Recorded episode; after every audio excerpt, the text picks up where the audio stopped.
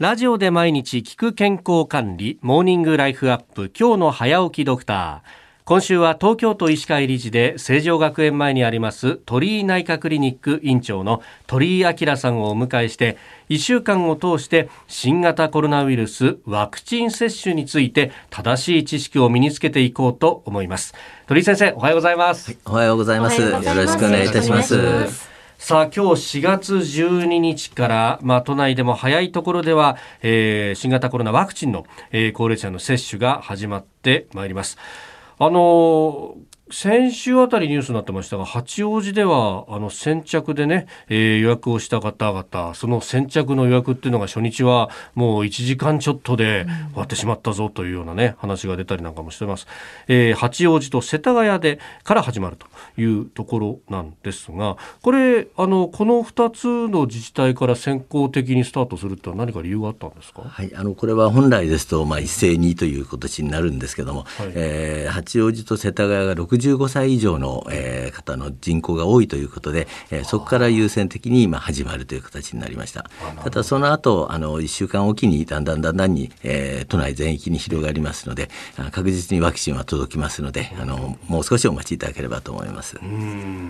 これその接種までのプロセス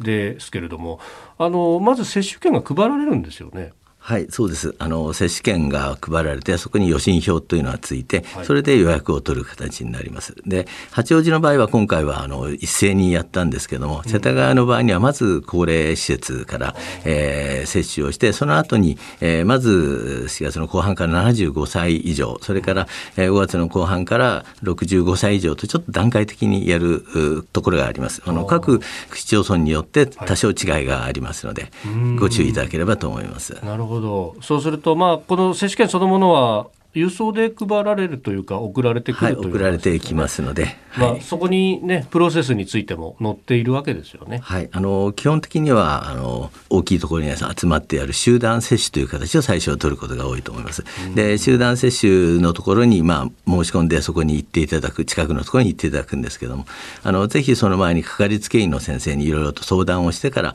いろいろ決めていただけると一番いいと思います。それはタイミングなども含めて？はい、タイミングも含めて、あとはやっぱりそのいろいろ病気が持ってる方の場合には特にその辺の注意、それから、えー、アレルギーの問題ですね。そういうものもよく相談されるのがいいんじゃないかと思います。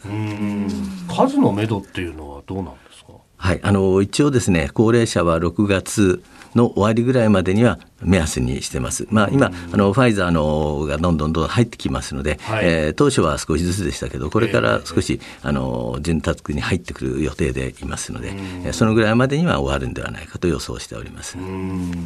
まあ、そしてそれに先立ってあの医療関係者の方々への接種というのはもうすでに始まってますよね、はい、でこれについてなんですけどそれこそ鳥先生はどうなんですか？あの私はまだ打っておりません、えーと、医療関係者といってもまず最初はですね先行接種といって公立病院国立病院から始まって、その後に優先接種でまあ始まるんですけども、はい、その中でも特にあのコロナの患者さん新型コロナの患者さんを扱っている、えー、施設ですね。それがまず優先的に打ってその後にまあ一般般開業医に回ってくる予定でいます。ですからまだ少し後になりますけどもあの確実にこれも、えー、全員に回るように、えー、予定しております。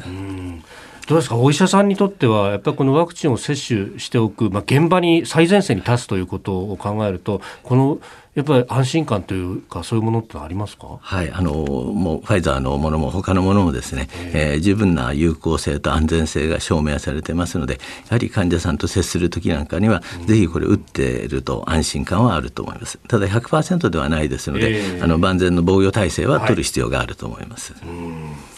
えー、今週はこのコロナのワクチンについてですね、まあいろいろこう、虚虚実実の情報が乱れ飛んだりなんかして誤解もあると思いますんで、そのあたりもですね、いろいろ聞いていきたいと思います。えー、鳥居内科クリニック院長鳥居明さんでした。先生、明日もよろしくお願いします。よろしくお願いいたします。